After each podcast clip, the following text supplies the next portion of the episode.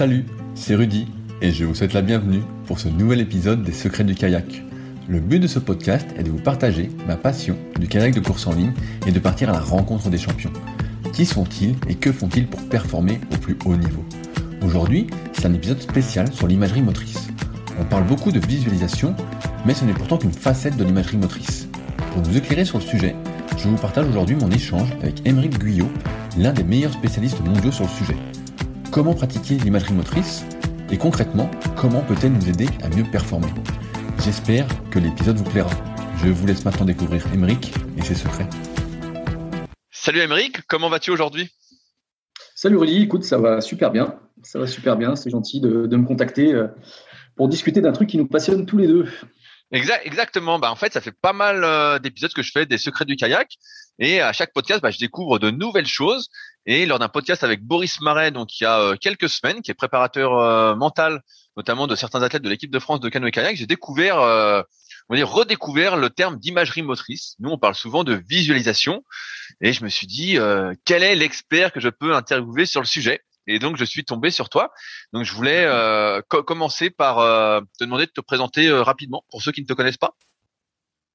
Ouais, et eh ben écoute, Émeric Guillaume, moi je suis enseignant-chercheur à, l'Université Lyon 1, je suis professeur des universités et je travaille un peu plus spécifiquement dans le domaine de la neurophysiologie et des processus mentaux. Donc ça fait à peu près 20 ans que, que je m'intéresse à l'entraînement mental et en particulier à la visualisation, à l'imagerie motrice et aux bénéfices que, que l'entraînement mental peut amener à l'amélioration des performances, d'une part, et en même temps au recouvrement des fonctions motrices quand on est blessé ou chez certains patients qui sont, qui sont victimes d'incapacité motrice, d'autre part.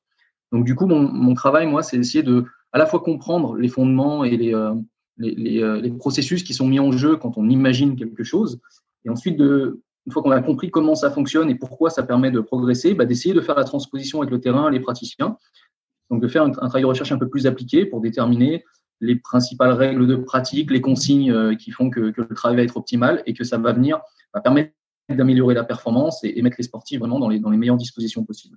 Donc c'est vraiment cette entrée-là qui m'intéresse, travail de, travail de visualisation, d'imagerie motrice, avec une coloration plutôt euh, neurosciences, neurophysiologie, pour euh, vraiment comprendre les processus qui sont, qui sont sous-jacents comment tu as fait pour en arriver jusque-là, en fait, à te passionner pour euh, ce domaine? Quel est ton parcours euh, d'un point de vue études? Alors moi, mon parcours, euh, c'est STAPS. J'ai fait le FR STAPS de Lyon. Et après le, cursus des, trois premières années, je me suis posé la question de, ce que j'avais envie de faire. J'avais pas envie de partir dans l'enseignement de l'EPS. C'était pas une voie qui, m'intéressait plus que ça. Et la recherche on va dire, me, posait quelques questions, m'intéressait, me, surprenait. Donc, je me suis intéressé à, ce qui se faisait dans la recherche. Et euh, assez naturellement, je me suis dirigé sur quelque chose qui n'était pas très étudié encore à l'époque, le, travail mental, et en particulier l'imagerie.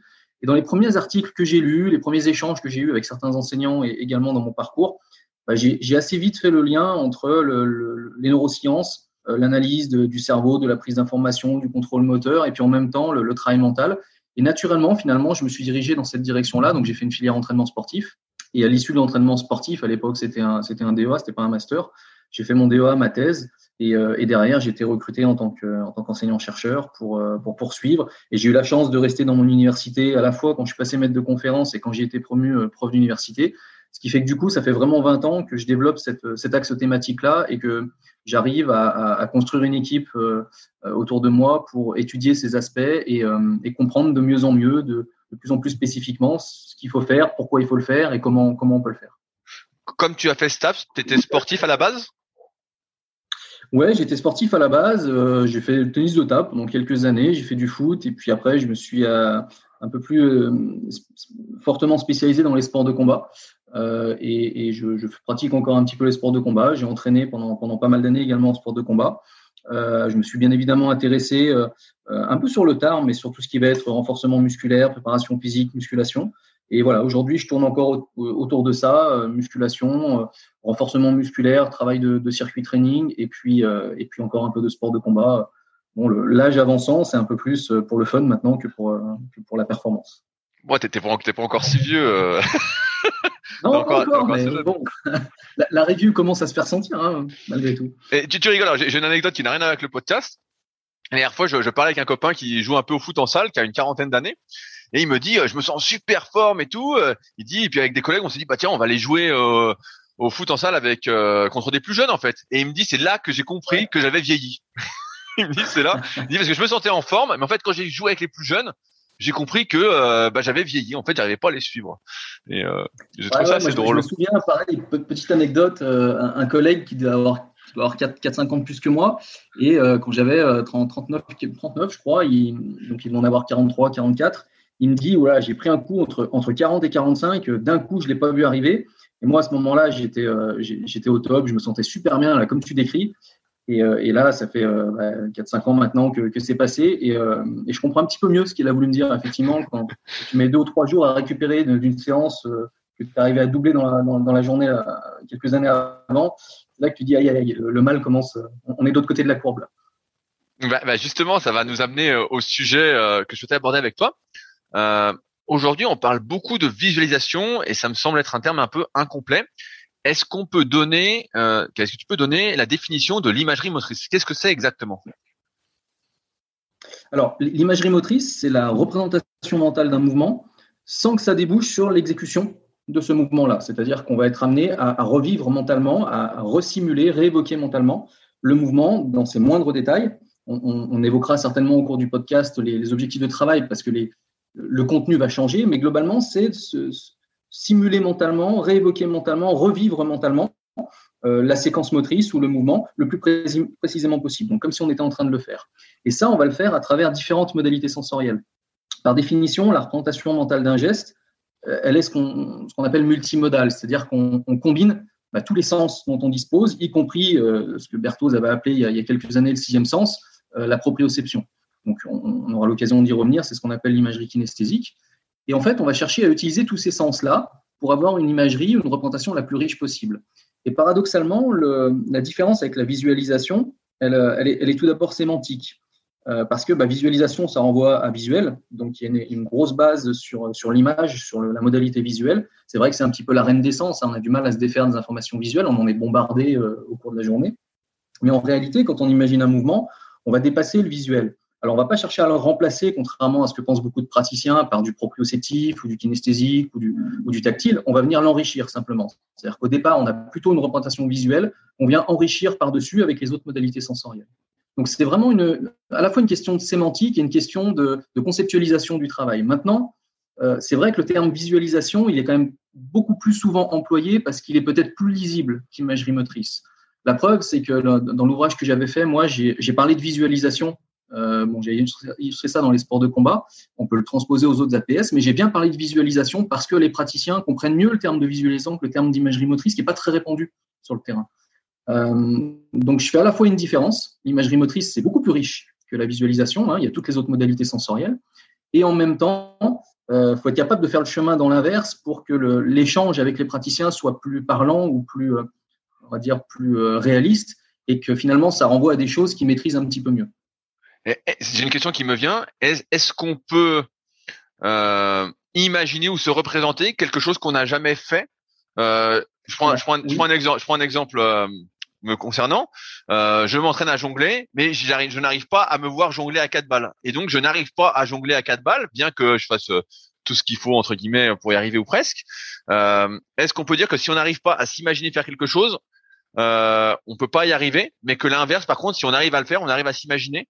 Tu vois ce que je veux dire? Alors, c'est ouais, ouais, c'est globalement vrai ce que tu dis. Euh, et il faut, faut pas oublier que l'imagerie ou la représentation du geste, elle est sur une sorte de continuum qui va euh, à l'extrémité sur l'imaginaire. Et dans l'imaginaire, on peut tout à fait imaginer ce qu'on veut, y compris quelque chose qu'on n'a pas vécu ou même qui n'existe pas. Je me souviens dans une dans une, une conférence, on m'a demandé de, de, trouver des petites situations un peu cocasses et j'avais proposé au public d'imaginer un chien en train de faire du vélo. On y arrive très très bien à imaginer ça parce qu'on va associer des images de quelque chose qui sauf qu'on est, quand on est sous hallucinogènes, n'existe pas. Et, euh, et, donc, du coup, on arrive à imaginer quelque chose d'extrêmement riche, d'extrêmement précis, même si on l'a pas vécu. Et ça, ça vaut pour euh, de la motricité euh, ou, ou, une séquence de mouvements qu'on n'est pas encore capable de faire ou qu'on n'a encore jamais testé. L'inconvénient de ça, c'est que très souvent, quand on imagine quelque chose qu'on n'a jamais expérimenté, c'est très approximatif. Et l'inconvénient de l'approximatif dans le travail mental, c'est que ça peut devenir très vite contre-productif. Euh, c'est-à-dire qu'on va construire finalement sur des repères qui sont faux. Et c'est final, c'est, ouais, en quelque sorte, c'est pire que si on faisait pas une représentation mentale du geste. Euh, je propose souvent, moi, à mes étudiants d'imaginer, euh, j'en ai pas beaucoup qui font ça, donc ça marche bien, de s'imaginer en train de faire du parachutisme, une sorte d'enchaînement de, figures en vol relatif, en sautant de l'avion. Bah, c'est quelque chose qu'ils sont capables de, conceptualiser parce qu'ils ont des figures gymniques, ils les décrivent, ils, reflètent ce qu'ils ont déjà vu ou ce qu'ils pensent être la figure en question, puis ils s'imaginent le faire dans les airs. Mais en réalité, ça va tellement être approximatif que ça va pas être intéressant pour eux. Donc, c'est quand on n'a jamais fait le mouvement, c'est assez rare de, se lancer dans un travail d'imagerie ou de visualisation euh, pour cette raison-là. Il vaut mieux le faire, ne serait-ce que quelques essais pour avoir vraiment des traces euh, perceptibles sur lesquelles on va construire la représentation du geste. Maintenant, tu as quand même raison euh, sur certains aspects parce que quand tu maîtrises certains éléments mais que tu maîtrises pas les, éléments suivants ou l'enchaînement de différentes séquences, tu peux tout à fait utiliser l'imagerie pour faire la transition. Pour autant, tu n'as encore jamais fait le mouvement. Mais tu as quand même des repères. je prends un exemple, c'est que j'avais discuté une année avec un, entraîneur qui était euh, spécialiste de trampoline et euh, un de ses athlètes arrivait très bien à faire deux figures et deux enchaînements spécifiques, mais il avait beaucoup de mal à les enchaîner sur la toile. Il avait un problème de décalage euh, latéral et donc il sortait de la toile, il avait beaucoup de mal. Par contre, le fait de l'imaginer enchaîner de manière très correcte, ça peut faciliter la correction gestuelle, ça peut faciliter l'appropriation et l'intégration de ce schéma-là, parce que ce sont deux éléments séparés qui maîtrisent malgré tout. Donc dans ces cas-là, tu peux tout à fait t'imaginer toi jongler à trois balles, transposer ça sur le jonglage à quatre balles pour essayer d'avoir une, sorte de d'amorçage ou de facilitation sur le fait de, bah, de, réussir par la suite à jongler à, jongler à quatre balles plus rapidement ou, plus efficacement. Et j'ai l'impression en fait que si on n'arrive pas euh, si on n'a pas d'expérience, on va dire euh, pratique, là je, parle, je, prends le jonglage, mais ça peut être euh, n'importe de quoi pour ceux qui nous écoutent. en fait, on n'arrive pas à activer les mêmes zones qui sont responsables du mouvement. Et j'ai cru comprendre que l'imagerie motrice fonctionnait parce que justement, on arrivait à activer les mêmes zones, presque. Ouais, oui, oui, oui, c'est exactement ça. On l'a on montré à plusieurs reprises. Alors, on n'est pas les seuls, évidemment, mais effectivement, on, façonne le cerveau. On a une sorte de plasticité cérébrale progressive qui façonne le cerveau et qui euh, bah, fait émerger progressivement les réseaux neuronaux qui sont les plus, les plus efficaces euh, pour, euh, pour effectuer le mouvement et qui sont finalement ceux qu'on active lorsqu'on exécute et qu'on contrôle le mouvement. Euh, et, on a la même plasticité cérébrale dans l'apprentissage physique et dans l'apprentissage mental. Donc on construit un cerveau expert qui reflète véritablement notre capacité à imaginer correctement le mouvement. Et c'est vrai que les, débutants ou, les mauvais imageurs ou ceux qui n'ont aucune expérience euh, à la fois dans le mouvement ou dans l'imagerie, ça va être un peu plus le sapin de Noël, c'est-à-dire qu'ils vont allumer euh, plein de zones différentes, pas forcément les plus, les plus pertinentes, pas avec une, mélodie ou une dynamique qui est celle bah, qui est requise pour exécuter le mouvement.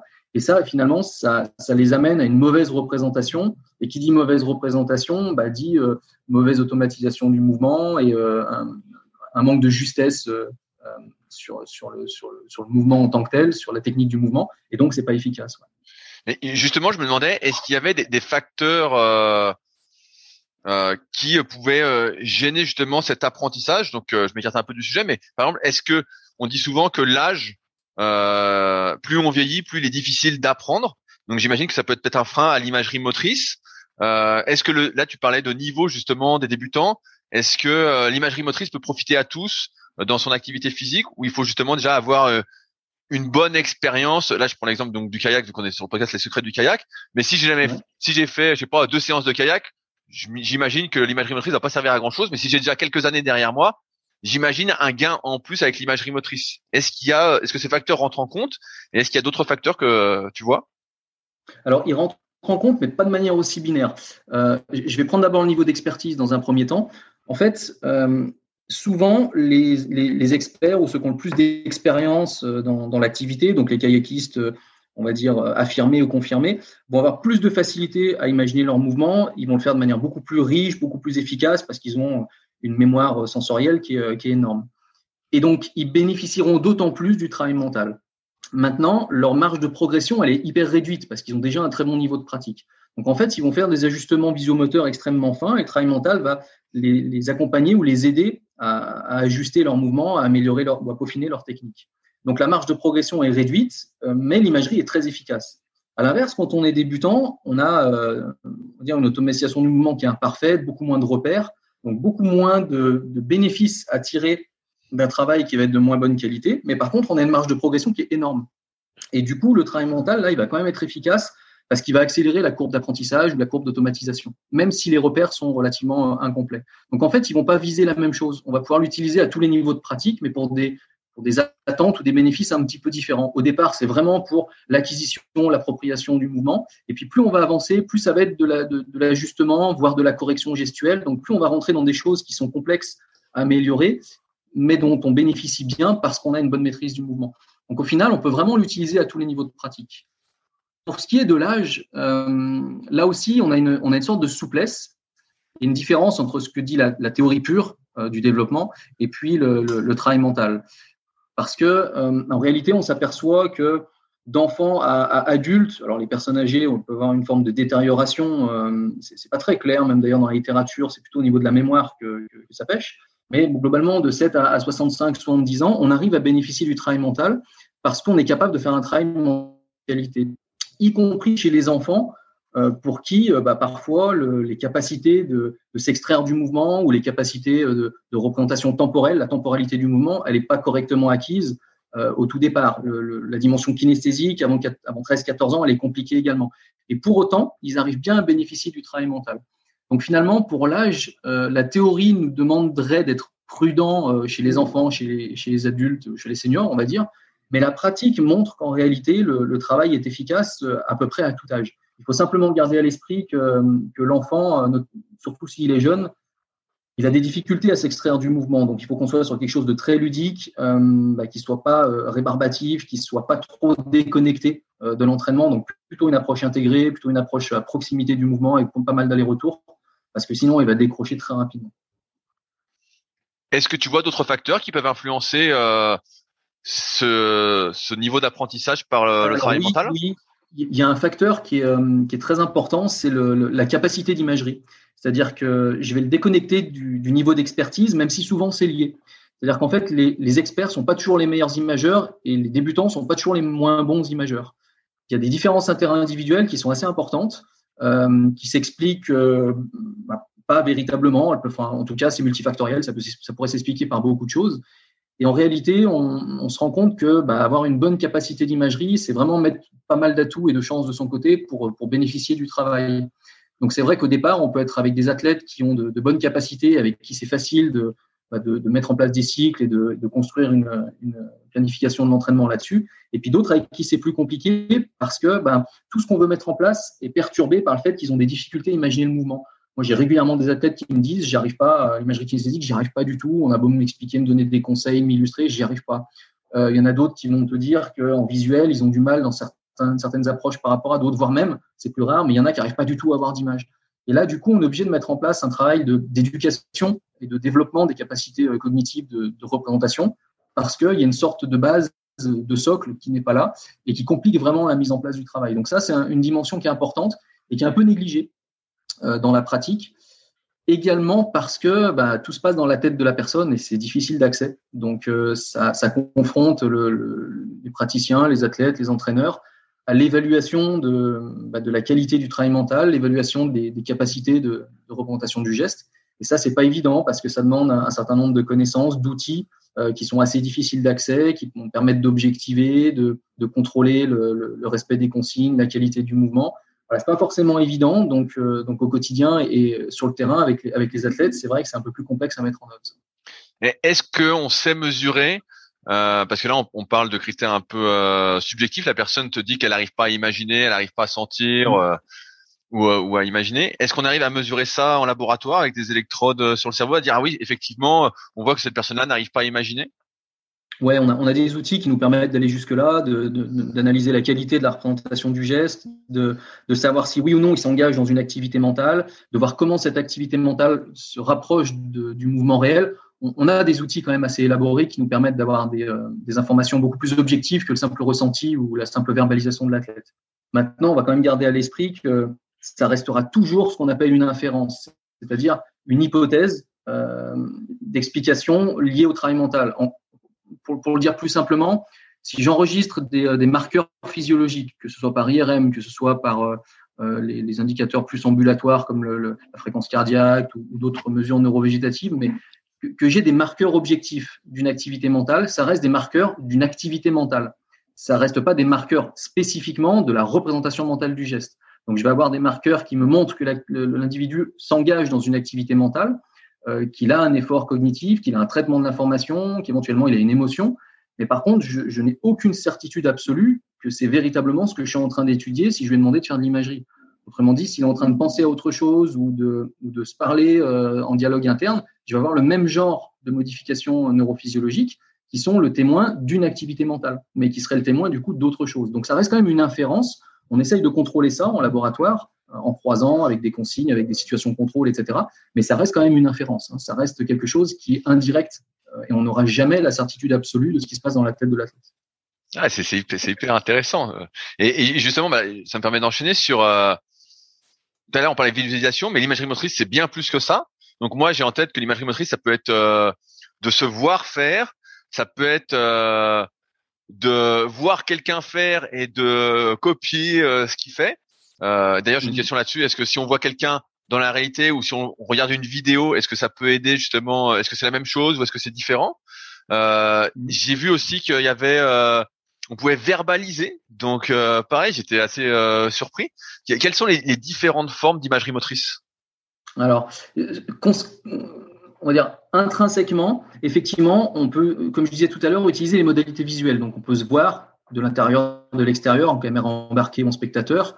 Euh, on parle d'imagerie associée, dissociée euh, pour ceux qui ont déjà pratiqué. On peut percevoir ou sentir le mouvement, c'est l'imagerie kinesthésique. On a l'imagerie tactile, on a l'imagerie auditive, euh, olfactive hein, pour certaines activités de, repérage. Donc, on, combine vraiment comme ça toutes les modalités sensorielles. Et derrière, on va pouvoir décliner des formes de travail effectivement un peu différentes. Tu évoquais le, fait de verbaliser en même temps. C'est un des exercices que je fais faire ça euh, aux étudiants et aux athlètes. C'est intéressant parce que ça permet de d'expliciter ce qu'on est en train d'imaginer. Donc ça donne une indication déjà sur ce que la personne imagine et ça nous donne des informations sur également euh, bah, les modalités qu'elle est en train de privilégier. Ça enrichit son répertoire également sémantique. Donc c'est une forme de travail un peu détournée qui est intéressante. Au même titre, on va pouvoir faire ce qu'on appelle de l'imagerie dynamique, c'est-à-dire de l'imagerie mais en bougeant. Hein, on, a tous à l'esprit euh, les skieurs qui, euh, qui, bougent un peu en simulant leur, leur descente, ou les, sauteurs qui s'imaginent leur, leur course d'élan, euh, ou la patrouille de France qui s'imagine le, les différents, euh, différentes, différents mouvements réalisés pour, pour les figures à faire dans l'air. Et ça, c'est ce qu'on appelle de l'imagerie dynamique. On se rapproche un petit peu du mouvement, on fait de l'imagerie en mouvement, en quelque sorte. Tu évoquais aussi l'observation. Euh, pendant très longtemps, l'observation et, la visualisation ou l'imagerie ont été étudiées de manière séparée. Donc, euh, dans cette configuration-là, effectivement, observer peut inciter ou peut faciliter le travail d'imagerie et inversement. On parle souvent d'amorçage. Euh, et chez les enfants, ça fonctionne très bien. Hein. On leur passe une vidéo, il y a une sorte de résonance, il y a un phénomène d'imitation, il y a un phénomène de motivation par-dessus. Et derrière, bah, ils, ont une meilleure représentation de ce qu'ils doivent faire et, euh, et ils y arrivent mieux, un petit peu plus rapidement. Aujourd'hui, la tendance actuelle, c'est vraiment de combiner les deux de manière spécifique. C'est-à-dire qu'on demande à la personne à la fois d'observer et en même temps d'imaginer, qui pose de nouvelles questions. Euh, Est-ce que j'imagine exactement ce que je suis en train d'observer? Auquel cas, j'ai une congruence qui est parfaite. Est-ce que j'imagine quelque chose de partiellement différent de ce que j'observe? Par exemple, sur un, combat, j'observe mon futur adversaire et je m'imagine ce que j'aurais été en mesure de faire dans cette configuration-là. Donc, je suis en train d'imaginer quelque chose qui est en lien avec ce que j'observe, mais qui n'est pas exactement la même chose. Et puis parfois, on peut se retrouver dans des conflits euh, où ce que j'observe et ce que j'imagine euh, deviennent concurrents, où là, ça pose problème d'un point de vue neuronal. Donc ça, ça, pose de nouvelles questions, mais c'est une, une, une, ouverture, une orientation de travail qui est assez intéressante. Euh, il y a aussi euh, une forme d'imagerie on met en mouvement une sorte de sonification. Euh, J'ai vu pas mal de choses passer euh, ces derniers temps par rapport à ça. Je sais qu'ils le font beaucoup en escalade. Ils associent des sons au mouvement et, et, du coup, ils mémorisent et ils imaginent des enchaînements de mélodies plutôt que des enchaînements de, de, de motricité où ils combinent les deux. Et ça leur permet également bah, d'améliorer la, la, rythmicité. Ils le font beaucoup en escalade de vitesse, par exemple. Euh, donc ça, il y, a, il y, a, différentes formes de travail qu'on décline, qui ont toutes des avantages et des inconvénients, mais qui sont toutes intéressantes à explorer. Et bah justement, d'ailleurs, tu, tu parlais de euh, l'imagerie euh, auditive. Euh, je repense au kayak où tu vois, bah nous on rentre, on rentre la pagaie dans l'eau, on, on, entend parce que bon, à part les, les champions des champions euh, où la paillette fait pas de bruit dans l'eau, mais on entend le bruit. Est-ce qu'on pourrait imaginer, par exemple, pour se mettre en condition pour faire de l'imagerie euh, motrice, euh, enregistrer ce bruit et se le repasser pour se remettre en condition, tu vois, dans le sens ah, où euh, quelles sont les quelles sont les conditions pour une bonne imagerie motrice? J'imagine que si on est dans la même position ou presque que dans son activité, bah c'est mieux. Si on entend le même bruit, là, comme tu disais, c'est mieux.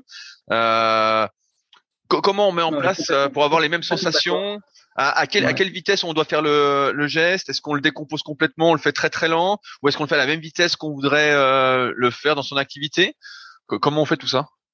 Ouais, alors pour reprendre ton exemple complètement, hein, enregistrer la bande son, c'est quelque chose qui se fait bien sur les activités avec support musical aussi, ça se fait énormément et c'est euh, hyper intéressant. Ça fait une sorte de guidage auditif au même titre que l'observation fait une sorte de guidage visuel. Donc euh, ça facilite vraiment le travail et c'est hyper intéressant à faire. Euh, derrière, on va on va garder à l'esprit que en fait la forme de travail d'imagerie va vraiment dépendre de l'objectif. Et, avant de répondre à ta question et, de, donner quelques, quelques principes vraiment importants, parce que tu en, as évoqué plusieurs ici, euh, ça me paraît important d'identifier les quatre grandes directions qu'on peut prendre.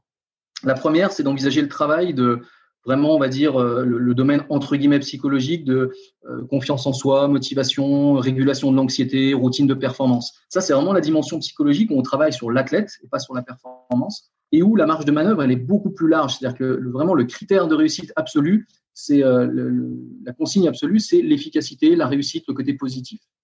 Euh, euh, et finalement, le côté technique, position dans laquelle on le fait, vitesse, etc., ça devient très secondaire.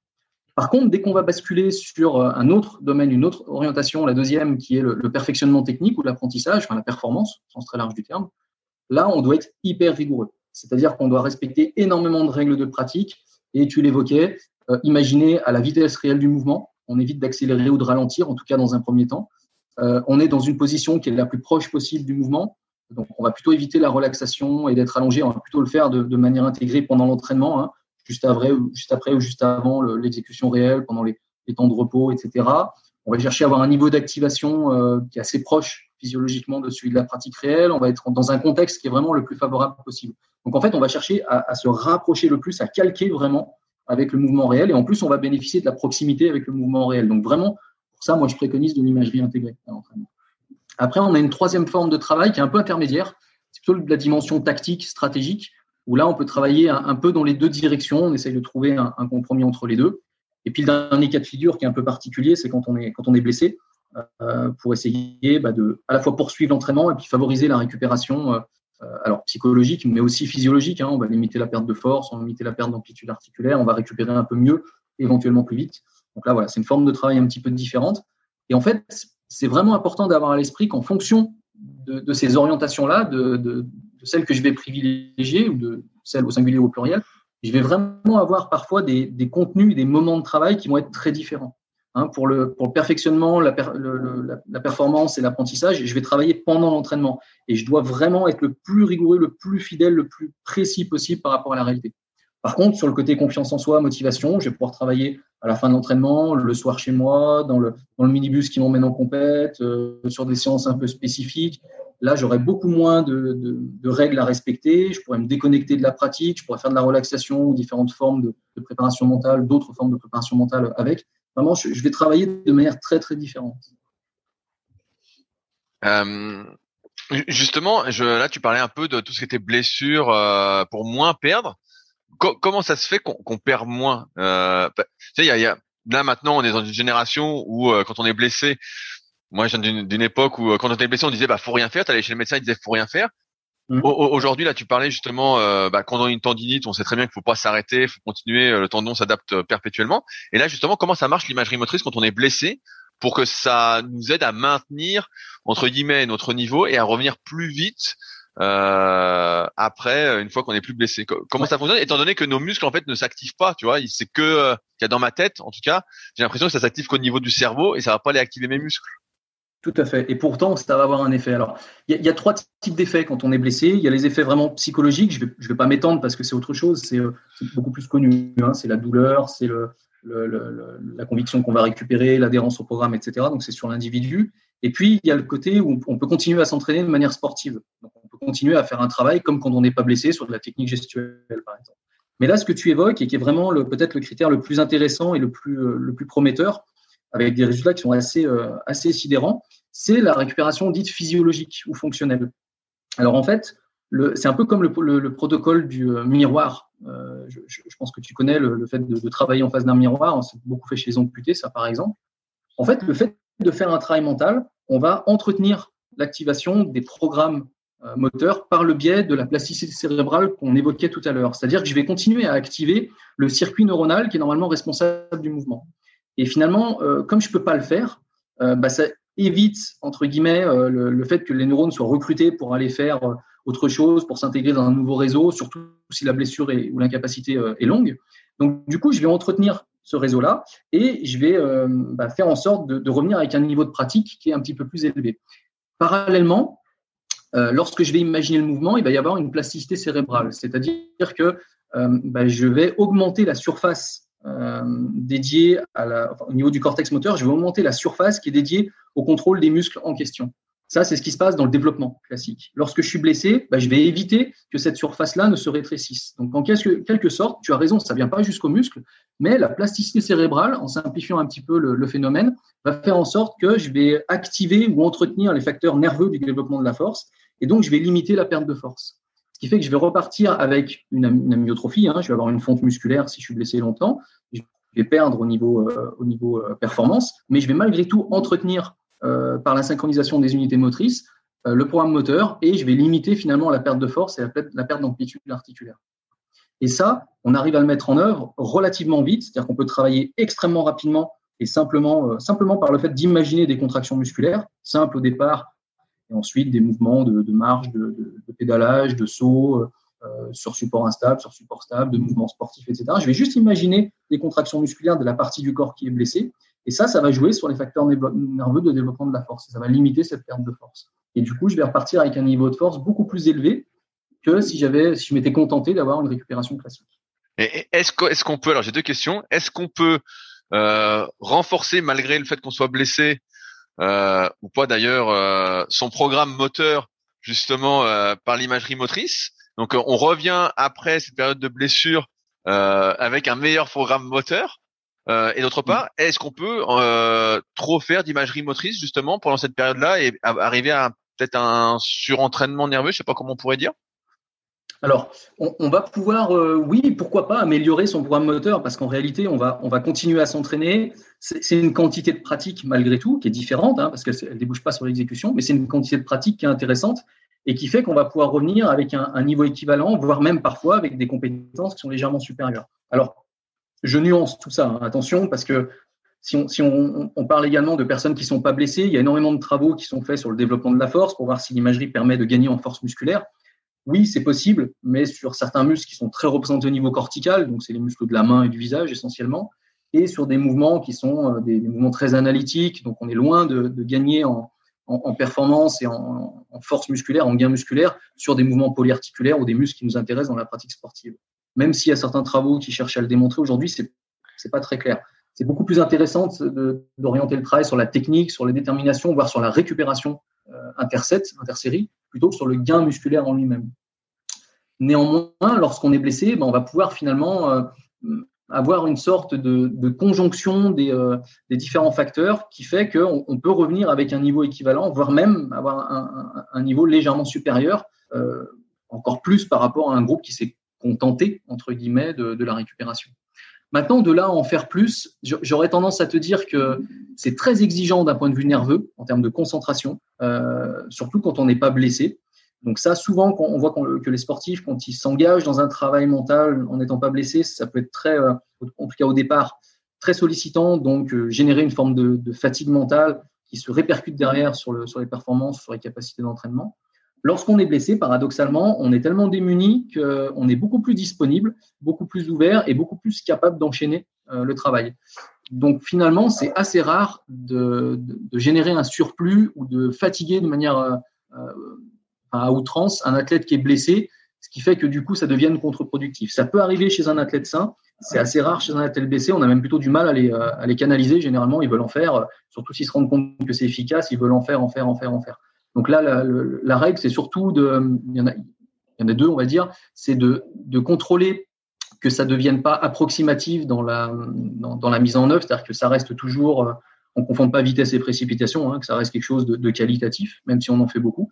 Et la deuxième, c'est d'essayer de contrôler l'excès d'attente ou l'excès de, confiance, ou on va dire la difficulté que la personne aurait à avoir des résultats rapidement, à accepter qu'elle n'ait pas des résultats euh, aussi rapidement que ce qu'elle espère. Voilà, faut faire attention à ça également parce que bah, ça reste une aide à la récupération et à la performance, mais c'est pas de la magie non plus. Tu parlais de au, début quand on se met à l'imagerie motrice, peut-être de fatigue, nerveuse, et donc moi je me disais bah justement je me disais si, si j'en fais beaucoup beaucoup beaucoup, est-ce que je vais être fatigué nerveusement Donc ça répond un peu à la question. Est-ce qu'on sait déterminer quels sont les, les substrats en fait qui vont provoquer cette fatigue nerveuse? Est-ce que c'est les neurotransmetteurs comme l'acétylcholine ou d'autres neurotransmetteurs? Et est-ce qu'on peut, euh, je sais pas comment dire, se booster ses, capacités cérébrales pour justement euh, faire plus d'imagerie motrice, avoir plus de concentration? Alors, j'ai pas en tête de travaux qui sont allés jusque-là, en tout cas pour l'imagerie, euh, de, de, comprendre à quoi est due la fatigue. Euh, j'ai pas en tête de données là-dessus. Il y a assez peu de choses, paradoxalement. Euh, nous, on a fait quelques études sur imagerie fatigue. Est-ce qu'on peut le faire en état de fatigue physique, musculaire? Est-ce que inversement, l'imagerie induit une fatigue? On s'est posé un peu ces questions-là. Il y a très très peu de, recherches dans ce domaine-là, alors que ça me paraît essentiel comme questionnement quand on est un praticien. Mais paradoxalement, il y a assez peu de choses. Donc, je ne saurais pas te dire quels sont les substrats véritablement qui sont, euh, euh, responsables de cette sensation de fatigue.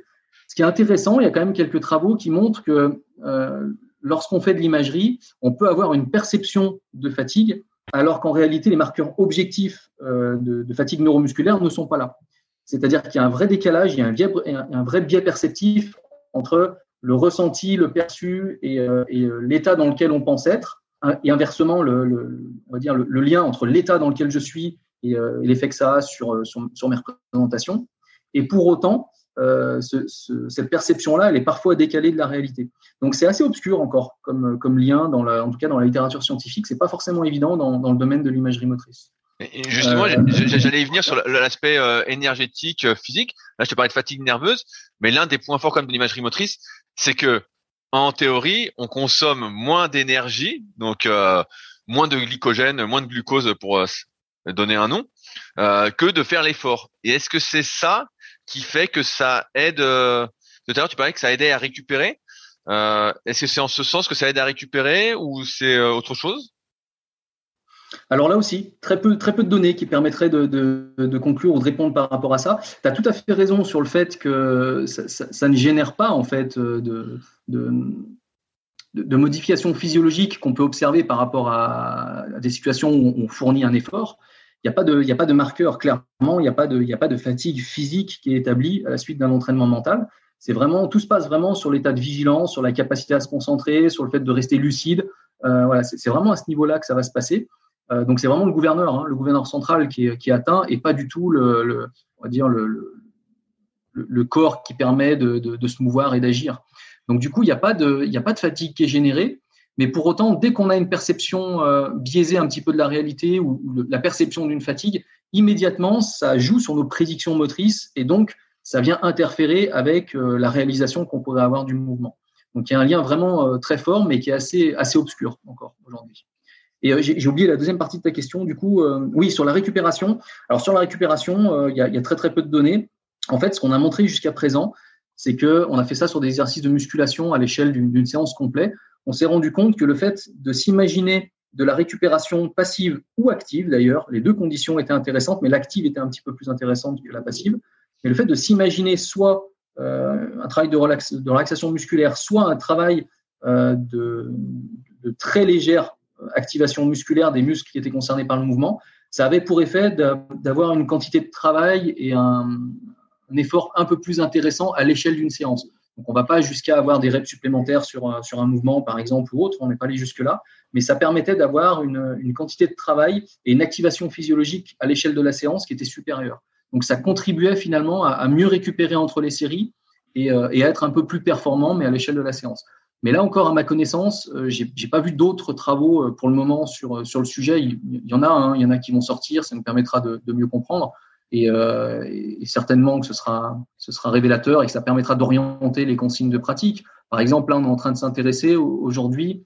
Nous, on a une étude qui tourne sur vraiment caractériser euh, l'activation musculaire subliminale, qui est de l'ordre du microvolt, qu'on enregistre dans les muscles euh, concernés par le mouvement lorsqu'on imagine le mouvement. On sait qu'il y a une activité musculaire qui est très très fine, qui est certainement un résidu de la commande motrice, ou en tout cas une, un résidu d'une facilitation incomplète de la commande motrice. Hein, ça pas suffisant pour faire le mouvement, mais on a un petit, reflet quand même de la commande motrice avec toutes les particularités qui, euh, sont celles du mouvement réel. et on essaye de mieux comprendre finalement bah, comment se reflète, à quoi est due cette petite activité musculaire, et on commence à avoir des outils qui, euh, bah, qui nous permettent vraiment d'analyser ce qui se passe. Parce qu'aujourd'hui, on savait simplement qu'on avait une activité musculaire, mais on ne savait pas quelle unité motrice. Euh, voilà, donc ça reste encore assez obscur. Et, justement, est-ce que, tu peux développer euh, cette partie-là? Tu sais à quoi c'est dû? Non, parce que l'étude est vraiment en cours. En Elle est en cours, ok. C'est extrêmement, ouais, extrêmement compliqué d'arriver, même quand on répète un effort, si tu veux, on a, on a des outils qui nous permettent d'aller identifier les unités motrices qui vont être activées. Mais lorsqu'on répète l'effort, c'est très compliqué, euh, déjà physiquement, mais alors encore plus mentalement, de pouvoir avoir les mêmes unités motrices qui sont recrutées d'un essai sur l'autre. Donc du coup, ça, met quand même du bruit dans l'analyse du signal et, euh, et on n'a pas encore suffisamment de données qui nous permettent vraiment d'avoir des résultats euh, révélateurs de ce qui se passe véritablement. Mais l'idée, ce serait de, comprendre finalement euh, un peu mieux pourquoi on a un gain de force grâce à la représentation du geste et comment ça se traduit sur l'activité neuromusculaire.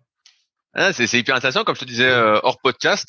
Moi, je me souviens d'une interview de Tom Platz dans un vieux monde du muscle, donc ça date, hein, ça peut-être euh, 10-15 ans, quelque chose comme ça, qui lui justement disait que euh, des fois il était tellement motivé, il imaginait tellement ses séances euh, en avance, donc c'est peut-être exagéré, hein, donc c'est, mais que lui des fois il arrivait à avoir des courbatures avant même la séance. Quoi. Il avait tellement, il disait qu'il avait tellement imaginé qu'il avait l'impression d'avoir les muscles déjà fatigués et donc il faisait une séance pourrie, quoi. Donc, alors c'est un peu ce que ce qu'on disait tout à l'heure, c'est-à-dire que pour le moment, on n'a pas les marqueurs objectifs qui, témoignent de, cet état de fatigue véritablement. Par contre, le simple fait qu'il ait le sentiment, donc la perception euh, bah, qu'effectivement il, est, euh, il est fatigué, bah, c'est largement euh, suffisant pour expliquer qu'effectivement il se met dans un état, dans un premier temps mental, et dans un deuxième temps, du coup, bah, comme le mental contrôle finalement le reste, dans un état physiologique qui soit pas propice à la performance et que du coup il fasse vraiment une séance de merde. Donc, même s'il n'y a pas de marqueur objectif et de, vraies raisons de penser qu'il y a un effet vraiment sur la mécanique musculaire, par exemple, en termes de, de courbature, de fatigue ou, de, ou autre, bah, l'état mental dans lequel on se met peut être largement suffisant et on pourrait, on pourrait euh, extrapoler de, pendant de longues heures sur le, principe des croyances limitantes ou, ou valorisantes d'ailleurs, hein, qui viennent nous, nous, induire finalement dans, dans un effet euh, sur, sur, la pratique réelle. Donc ça ne m'étonne pas à la fois qu'ils euh, puissent percevoir ça et que derrière, ils fassent un lien avec le, mouvement réel ou la performance réelle qu'ils faisaient dans, la séance, même si aujourd'hui, on n'a pas les marqueurs objectifs qui permettent d'en témoigner. je, change un, peu de sujet. On sait, on que dans, l'activité sportive, quand on veut performer, donc on apprend le mouvement, on, plus on le répète on de manière correcte, plus on l'automatise. Euh, est-ce qu'il y a, euh, est-ce qu'on peut trop automatiser son geste? Dans le sens où est-ce que l'imagerie motrice justement peut aider à automatiser, automatiser, automatiser encore plus pour que le geste demande de moins en moins d'efforts nerveusement? Alors oui ou deux, c'est-à-dire que en fait on va on va observer une plasticité euh, cérébrale qui témoigne de l'automatisation du mouvement équivalente lorsque je m'entraîne mentalement et lorsque je m'entraîne physiquement. Ce qui est relativement bien connu, c'est que plus on s'entraîne, moins c'est coûteux cognitivement de faire le mouvement et plus on est efficace. Ça, c'est ce qu'on appelle l'efficience neurale. C'est-à-dire que les experts, ils activent moins les structures cérébrales les plus, euh, évoluées, ils descendent au niveau sous-cortical, et pour autant, ils sont plus performants. Et on observe exactement la même chose en imagerie. Ce qui fait que quand on combine les deux, on accentue ce processus-là, et effectivement, on va vraiment automatiser de manière beaucoup plus rapide et beaucoup plus efficace le mouvement, et à moindre coût cognitif. Maintenant, on n'est pas à l'abri de, lorsque l'imagerie est, imparfaite, bah, d'automatiser euh, de manière imparfaite. Donc, on peut tout à fait automatiser un mouvement avec une petite erreur gestuelle auquel cas, bah, plus on va l'automatiser, plus ce sera coûteux de désapprendre pour réapprendre et de corriger le mouvement.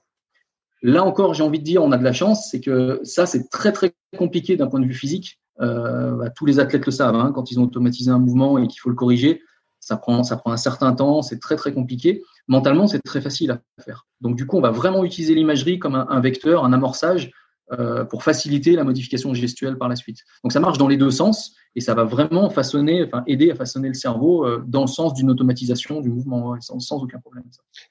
Si je comprends bien, ce qui différencie vraiment euh, l'expert du débutant, c'est qu'il va utiliser de moins en moins de neurones, de zones de son cerveau pour réaliser le même mouvement.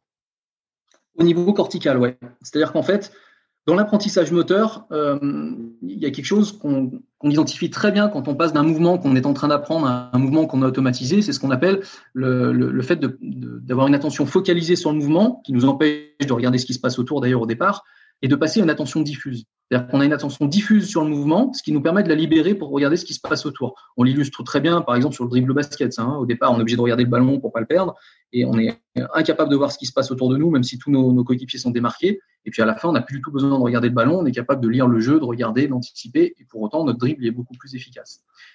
Ça, ça nous fait passer d'un contrôle conscient à un contrôle qu'on a qualifié d'infraconscient. C'est-à-dire qu'on descend d'un niveau, de, contrôle. On descend des structures corticales qui sont les, structures les plus, hiérarchiquement les plus supérieures hein, dans le cortex. On descend à un niveau sous-cortical. Et du coup, on libère le cortex. Donc, on a moins d'activation dans le cortex, c'est moins coûteux cognitivement, et ça lui permet d'aller faire autre chose. Donc, de regarder ce qui se passe autour, d'être plus efficace, d'anticiper, etc., etc. Et ça, c'est vraiment une marque, effectivement, de l'expertise. C'est la marque de l'apprentissage, c'est la marque de l'automatisation, c'est la marque de l'expert. Et c'est dans ce sens-là qu'on façonne le cerveau expert.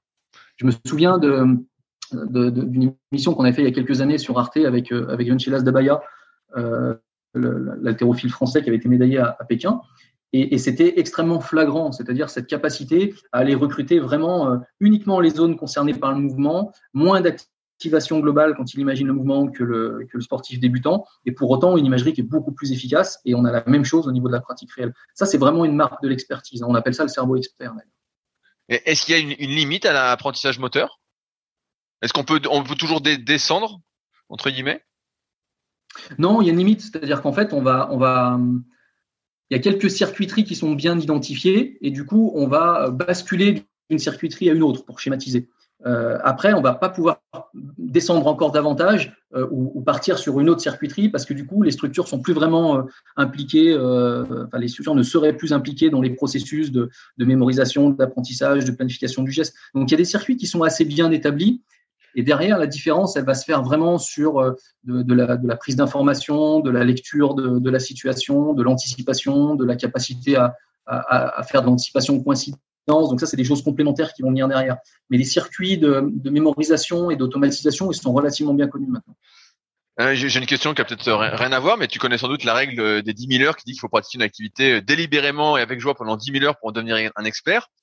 Est-ce que euh, dans le cadre de tes recherches, est-ce qu'il y a un temps euh, défini ou on va dire moyen pour passer de ce statut débutant où on active les grosses zones corticales euh, pour passer au petit circuit euh, moins coûteux Alors, la limite des 10 000 heures, j'ai vu des collègues scientifiques s'insurger et devenir complètement hystériques quand ils entendaient ça, euh, en disant mais c'est pas possible de, dire ça, etc. Donc, je ne sais pas sur quels critères elle a été établie et, je ne pense pas qu'on puisse effectivement fixer cette limite-là. Ce qui, est, vrai dans, l'idée de cette approche-là, c'est qu'il faut une certaine quantité de pratique, c'est évident. Euh, il faut une pratique suffisamment importante pour pouvoir bah, développer les capacités effectivement de mémorisation, de, prise d'information, de traitement de l'information, être capable d'avoir une bonne lecture de la situation, d'aller voir les informations pertinentes, etc., de construire des automatismes moteurs et des automatismes perceptifs. Et tout ça, ça nécessite une, quantité de pratique qui est, évidente. Maintenant, de là à la chiffrer, non, je ne saurais pas te dire. J'ai même envie d'être pour être provocateur, de dire, bah, on pourrait s'amuser à faire 3, 4, 5 000 heures de pratique, mais euh, en pensant complètement à autre chose, en n'étant pas attentif, bah, ce sera beaucoup moins efficace que celui qui va en faire 1500, mais qui est hyper euh, vigilant, hyper euh, concentré sur ce qu'il va faire, qui est vraiment euh, dans l'analyse de l'échec, de la réussite, etc. Donc, c'est vraiment un compromis entre le qualitatif et le quantitatif. Alors, c'est un peu bateau, hein, ce que je vais dire, mais j'ai pas aujourd'hui de, dire, de seuil qui permettrait de dire à partir de là, on a suffisamment pratiqué pour considérer qu'on est expert. Ce qui est vrai euh, dans, la logique de cette règle des 10 000 heures, c'est qu'on ne peut pas se passer d'une certaine quantité de pratique à un moment donné. Et tiens, ça me permet de faire un lien euh, entre le mental et le physique. Une des règles qu'on va respecter, c'est que l'idée, ce sera jamais de remplacer du physique par du mental, sauf euh, sur entraînement ou, blessure. Mais c'est vraiment la combinaison des deux qui va être intéressante. Donc, on ne va pas chercher à substituer l'un par l'autre, on va chercher à les combiner le plus efficacement possible. Donc, il faut une certaine quantité de pratique et il faut que cette quantité-là soit qualitative pas, ça va pas être révolutionnaire, hein, ce que je vais te dire, mais, euh, mais c'est vraiment comme ça que comme ça que je vois les choses. Justement, j'allais te demander, est-ce qu'on peut remplacer euh, Imaginons qu'on se sent un peu fatigué euh, physiquement. Tu vois, la, la, plupart des kayakistes de haut niveau ont s'entraîner un bon 12 fois par semaine minimum. Est-ce que s'ils ressentent de la fatigue, on peut remplacer J'allais te poser la question, maintenant j'ai la réponse, mais une séance sur l'eau par une séance justement d'imagerie motrice? Oui, oui, ça, oui, oui, ça, peut tout à fait être intéressant, même si c'est ponctuel. Euh, au contraire, même, j'ai envie de dire, ça devient intelligent parce qu'il y, a une sorte d'écoute euh, de, ce que dit l'organisme et du corps. Et donc, on évite juste des processus qui peuvent, euh, à terme, être contre-productifs. Donc, ça, sans aucun problème. Ça peut être intéressant d'alléger un petit peu la pratique et de mettre un peu plus de mental, voire de remplacer par une séance de mental dans lequel on met de l'observation également, enfin d'autres formes de travail. Ouais, ouais, ça c'est tout à fait possible. Quand moi je dis qu'il ne faut pas que l'un se substitue à l'autre, c'est-à-dire qu'il ne faut pas se dire bah tiens je vais m'entraîner euh, un tiers de moins que ce que j'ai prévu, puis à la place je vais faire un petit peu de travail mental. En fait, toutes les études montrent que le, travail physique reste toujours plus intéressant pur que le travail mental pur, mais que la combinaison des deux, euh, sans forcément jouer sur un. Alors, dans les études, on fait des ratios pour que la quantité de pratique soit équivalente, mais que la combinaison des deux est toujours le meilleur compromis. Et quand on transpose ça à la pratique derrière, l'idée, c'est de se dire, bah, je ne vais pas forcément diminuer ma quantité de pratique, par contre, je vais intégrer dedans euh, un surplus d'entraînement mental relativement bien dosé, relativement bien euh, situé, pour que ce soit efficace et que je bénéficie vraiment de cette combinaison-là. Dans les cas de figure où il y a un, un petit petite alerte ou un petit début de, de, de, blessure, etc., oui, là par contre, on peut tout à fait remplacer la séance. Alors justement, j'en viens à, une question un peu plus pratique.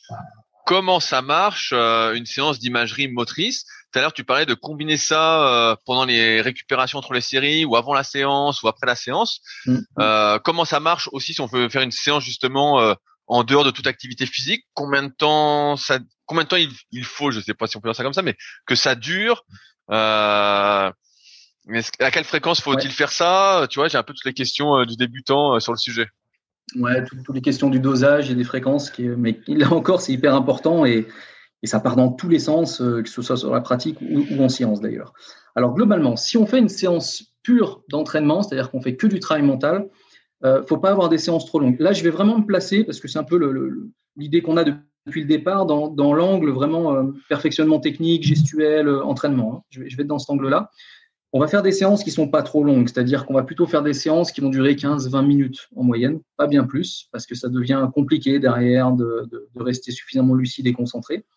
Et on va essayer d'éviter de, de, faire trop d'essais à la suite, parce que ça va, là aussi, ça va très vite se dégrader en termes de qualité de concentration.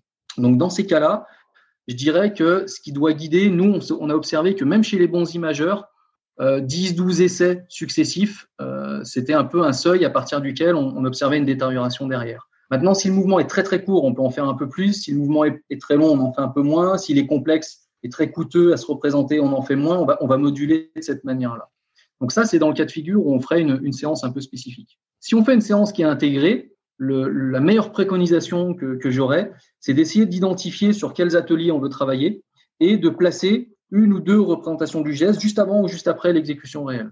Ce qui fait qu'au final, on va faire peut-être, je ne sais pas, une dizaine de minutes de travail effectif en tant que tel à l'échelle d'une séance complète d'entraînement. Mais le, fait qu'elle soit en contexte, euh, à proximité de l'exécution réelle, qu'elle se nourrisse euh, réciproquement avec l'entraînement euh, physique, bah, ça va être beaucoup plus qualitatif et ça va être largement suffisant et efficace pour, euh, que, ça, amène des bénéfices. Donc c'est plutôt un travail qui va pas changer grand-chose à la, à la séance d'entraînement physique et technique, mais par contre, on va vraiment faire du saupoudrage intégré de travail mental à des moments un peu, spécifiques qu'on aura identifiés au départ. Ça, c'est une très très bonne préconisation hein, quand on veut travailler sur la technique gestuelle. Après, en termes de fréquence, alors du coup, se pose plus vraiment la question de la durée hein, du travail parce qu'on le saupoudre. En termes de fréquence, c'est très variable. Je dirais que pour des sportifs qui n'ont jamais, euh, jamais testé, déjà le faire deux fois par semaine sur quelques, quelques mouvements ou sur un atelier donné, ça peut être pas mal. Pour ceux qui sont un peu plus aguerris ou qui ont l'habitude, on va pouvoir monter à trois fois, quatre fois, c'est euh, assez variable. Il n'y a pas grand-chose qui, qui, est clair dans la littérature scientifique par rapport à ça. Alors j'ai quand même, euh, une thèse il n'y a pas très longtemps qui avait fait ça en basket. Euh, c'était un, un, étudiant australien qui avait fait ça. Et c'était intéressant, il croisait un petit peu toutes ces données-là. Il faisait un travail sur le lancer franc il croisait toutes ces données-là et je crois que de mémoire, il identifiait que c'était assez intéressant de faire des séances qui duraient environ 13 minutes avec euh, une, dizaine d'essais, je crois, et euh, c'était quatre fois par semaine, c'était le meilleur compromis qu'il arrivait à identifier. Donc, tu vois, on s'y retrouve à peu près, c'est entre deux, et, deux, trois, quatre fois vraiment pour ceux qui sont plus aguerris sur, euh, là on est sur une habilité fermée, c'est facile, par semaine, et puis des séances relativement courtes et si possible plutôt intégrées pour éviter justement de faire trop d'essais successifs. Quand tu parles d'essai, euh, tu vois, je, vais prendre mon exemple au kayak. Donc, je vais être en train de faire ma séance de kayak. Donc, en fait, c'est un mouvement un peu continu. Euh, quand tu parles un, un essai, c'est quoi? Parce que moi, j'aurais tendance à m'imaginer à faire l'imagerie motrice sans euh, couper mon geste, tu vois? Ouais. Alors, c'est une activité qui s'y prête euh, à la fois bien et pas bien. Elle s'y prête admirablement bien sur le côté euh, gestuel et technique, mais moins sur le côté duré. Parce qu'en fait, quand je dis un essai, c'est un mouvement ou une, séquence de mouvements. Mais là, comme, on est sur quelque chose de très long, euh, tu peux pas t'amuser à faire 20, 20 fois la course mentalement. C'est trop, ah oui, oui, tout à fait. trop sollicitant. Euh, donc là, du coup, tu vas être obligé de séquencer. Euh, sinon, tu peux tout à fait le faire, mais là, c'est un petit peu différent. Mais sur, le, sur des, des, portions ou des séquences un peu plus longues, à ce moment-là, tu vas réduire le nombre d'essais. Donc ça, c'est un petit peu plus compliqué parce que justement, le mouvement est continu. On aurait la même chose sur, du cyclisme, par exemple, ou sur, euh, sur les sports automobiles. Et pour autant, c'est une activité qui s'y prête super bien. J'ai un collègue irlandais qui, qui est kayakiste, qui travaille avec des, kayakistes de très haut niveau, euh, internationaux et olympiques, qui fait énormément d'imagerie avec eux. Ils sont hyper forts en imagerie et ils séquencent des portions comme ça. Et, euh, et là, on a des. Enfin, j'ai montré une vidéo de ce qu'il avait fait à l'époque avec un de ses sportifs. C'était juste hallucinant. Hein. La personne était capable d'imaginer euh, à la seconde près, avec les mouvements de, de, de justement qui, qui, étaient identifiés, qu'on pouvait comparer avec la course réelle. Ils sont, hyper forts. Par contre, ils sont obligés de séquencer, sinon ça devient quelque chose de relativement lourd. Ah ouais, je, vois exactement ce que tu veux dire. Euh, je rebondis sur un truc que tu as dit tout à l'heure. Tu as dit que euh, bah, l'individu expert, quand il se mettait à l'imagerie motrice, il avait moins de... C'était plus euh, du fignolage, on va dire, et que celui qui débutait euh, avait plus de marge de manœuvre. Est-ce que ça signifie que lorsque l'on débute, on a tout intérêt à essayer de combiner euh, rapidement l'entraînement physique et l'entraînement mental? Oui, oui, oui. Au final, je pense que c'est une bonne idée parce que ça va vraiment accélérer la, la pente de la courbe d'apprentissage. Même s'il y a des choses imparfaites. Alors, quand on est au tout, tout, tout début des apprentissages, on peut même, tu l'évoquais tout à l'heure, imaginer quelqu'un d'autre, hein, partir de l'observation de quelqu'un d'autre. On observe euh, une référence ou un collègue de, bon niveau, puis après on devient son propre modèle. Donc euh, c'est hyper intéressant euh, assez rapidement quand on est dans une, logique quand même d'entraînement, de performance et d'automatisation, bah, de pouvoir intégrer ce travail mental. On n'a pas besoin d'attendre d'être un sportif confirmé ou aguerri. On, va finalement améliorer à la fois le mouvement et, sa représentation en parallèle. Et donc du coup, on va naturellement bénéficier de l'imagerie pour les différentes raisons aux différents stades de l'apprentissage. Donc ouais, ouais, moi j'aurais tendance à le préconiser relativement vite dans le processus d'apprentissage. Ah ouais, bah c'est bien ce que je pensais aussi. Euh, je me dis, euh, si on fait ça dès le début, on gagne un temps fou. Euh. ah oui, ça, ça j'en suis convaincu, ouais. ouais, carrément. On gagne un temps fou. Euh, J'arrive un petit peu au bout de mes questions, Émeric. Est-ce qu'il y a des sujets qu'on n'a pas abordés que tu souhaitais aborder sur l'imagerie motrice? Euh, écoute, tu es, plutôt, plutôt bon hein, dans, l'identification des, des, différents aspects. On a couvert, on a couvert pas mal de choses. Euh, vraiment, moi, ce le truc sur lequel j'aimerais insister, c'est euh, d'avoir à l'esprit que, en fonction des objectifs de travail, il y a vraiment des règles de pratique. Il y a encore trop d'idées répandues que le travail mental, il se fait un petit peu au feeling ou, euh, ou euh, en fonction de, de ce qu'on pense sur des idées reçues. Alors qu'en fait, il est quasiment aussi rigoureux, même si on a plus de marge de manœuvre, il est quasiment aussi rigoureux dans la, dans la planification, dans l'établissement des, des, cycles d'entraînement bah, que ce qu'on fait en technique et en physique. Donc du coup, garder à l'esprit que bah, il faut avoir des règles à respecter, c'est vraiment l'élément, le, message essentiel. Et quand on travaille sur la technique gestuelle, c'est impératif. Peut-être je peux me permettre de revenir sur une dimension qui est souvent négligée et qui pourtant, euh, euh bah, on va dire, peut arriver sur des, sur des contre-performances, enfin, en tout cas avoir des effets néfastes extrêmement rapidement. Tu l'évoquais rapidement tout à l'heure, c'est la vitesse du mouvement imaginé. Imaginer son mouvement à différentes vitesses, c'est quelque chose qu'on fait très naturellement. Les, les, débutants ont tendance à, ralentir le mouvement parce qu'ils n'ont pas beaucoup de repères. Quand on veut corriger le geste, on a tendance à ralentir également pour bien identifier les, les différentes parties. Et au contraire, quand on a un peu d'expertise, on a tendance à vouloir accélérer. Sauf que très vite, on, on, confond vitesse et précipitation. Et là, les études, nous, on avait fait ça avec des, avec des judokas de, de bon niveau elles sont, extrêmement claires. C'est-à-dire qu'à partir du moment où on s'imagine le mouvement moins vite ou plus vite, bah, c'est beaucoup plus souvent contre-productif que bénéfique. Euh, déjà, ralentir un mouvement euh, dans les activités sportives, il n'y a, a, pas beaucoup de situations où c'est intéressant. Euh, peut-être en apnée, c'est peut-être une des seules que j'ai identifiées jusqu'à présent. Mais le fait est que quand on s'imagine un mouvement au ralenti, bah, l'effet que ça a, et c'est très rapide sans qu'on s'en rende compte, c'est que ça ralentit le rythme d'exécution réel on, casse un petit peu le, schéma moteur et on, intègre, on intériorise un nouveau timing, un nouveau tempo, et du coup, ça ralentit l'exécution réelle. Et ça, bah, c'est évidemment contre-productif. Et à l'inverse, quand on accélère, non, on voit bien le principe de spécificité en fait. Si tu t'éloignes euh, ah de, ton geste, euh, de ton geste, en fait, bah, tu, tu, perds quoi. C'est exactement ça. Et quand on l'accélère, ça fait la même chose parce qu'on on devient un peu plus approximatif, on confond un peu vitesse et précipitation. Alors ça peut s'éduquer, ça peut être intéressant dans un second temps. Hein, on n'aura pas forcément le temps de le développer, mais ça peut être intéressant quand on a une, bonne maîtrise de la temporalité, de pouvoir jouer sur cette accélération-là dans des phases de transition euh, entre, entre deux séquences, par exemple, pour corriger un défaut ou pour euh, gagner quelques, millièmes de seconde. Mais globalement, c'est plus souvent, en tout cas au départ, contre-productif. Et du coup, c'est un, critère qu'il faut vraiment contrôler. Amusez-vous, euh, ceux qui vont écouter ou qui pratiquent un petit peu, amusez-vous à, jouer le jeu, à vous, à vous chronométrer sur un mouvement réel, ensuite à imaginer le mouvement comme si vous étiez en train de le faire et à vous déclencher le chrono au moment de la mise en action, vous arrêtez le chrono à la fin du geste, vous allez être surpris. Hein.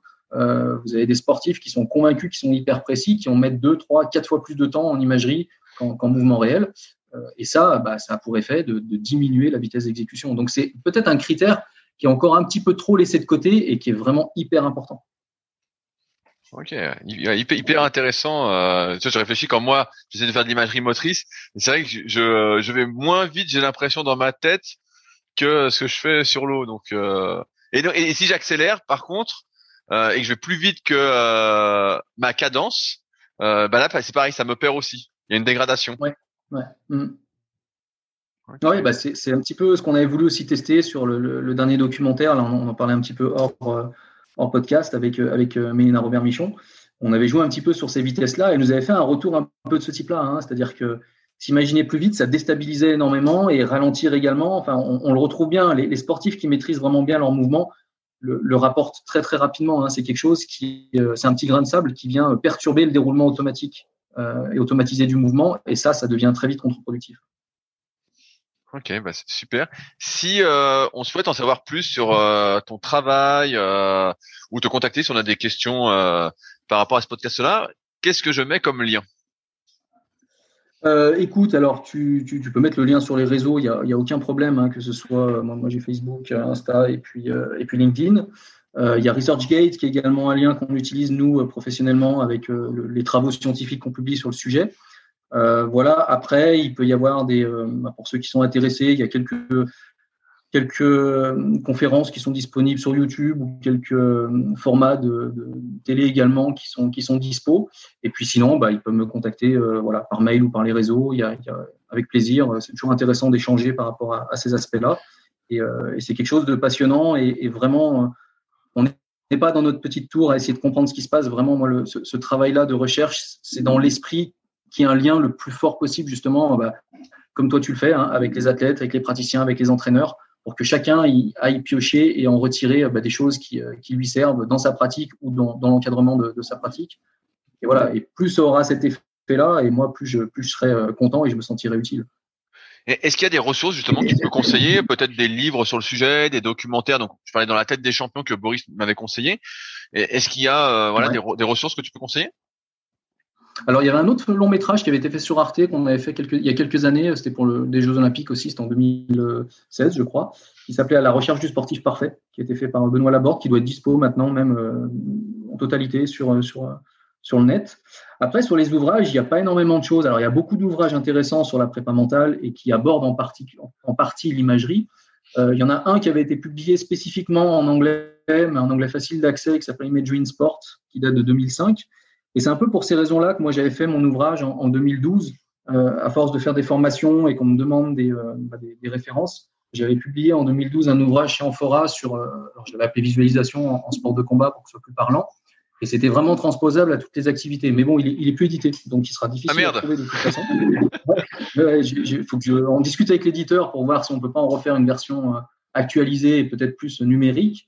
Mais il est, il est épuisé. Là, j'ai pas mal de, de, personnes qui m'ont contacté dernièrement en me disant j'arrive pas à le trouver.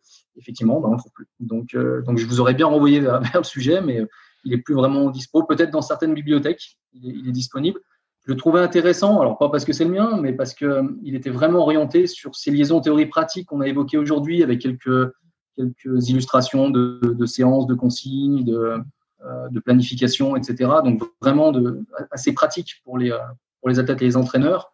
Les retours étaient assez, assez sympas quand, les sportifs se l'étaient procurés. Donc voilà, c'est un petit peu dommage, mais bon, il, est peut-être disponible dans certaines bibliothèques universitaires encore. Bon, bah, je, je surveillerai s'il est disponible et j'en commanderai plein pour les distribuer. Comme ça, euh, nickel. Et eh ben, euh, encore merci de ton temps, Émeric. Pour moi, c'était encore une fois un, plaisir. Je me suis régalé. Ça m'a donné plein d'axes de travail. J'espère que ça en donnera euh, aux personnes qui nous ont écoutés et que ça les aidera bah, à mieux, à mieux performer. Avec plaisir. Merci beaucoup à toi, Rudy. Très sympa. en espérant que ça pose autant de questions que, que de questions auxquelles on a répondu et ce sera, ce sera bon signe. Eh ben, super. Euh, merci encore et salut à tous. Merci, salut. Si vous êtes encore là, c'est que l'épisode vous a plu. Dans ce cas, je vous invite grandement à m'aider à faire grandir ce podcast en mettant une note de 5 étoiles et un commentaire d'encouragement sur l'application de podcast où vous l'écoutez et plus particulièrement sur l'application podcast d'Apple. Cela m'aidera d'autant plus à accueillir les meilleurs kayakistes français grâce à la crédibilité que vous me donnerez. Enfin, vous pouvez retrouver la retranscription écrite de cet échange sur www.secretdukayak.org. En attendant, laissez glisser et à la semaine prochaine.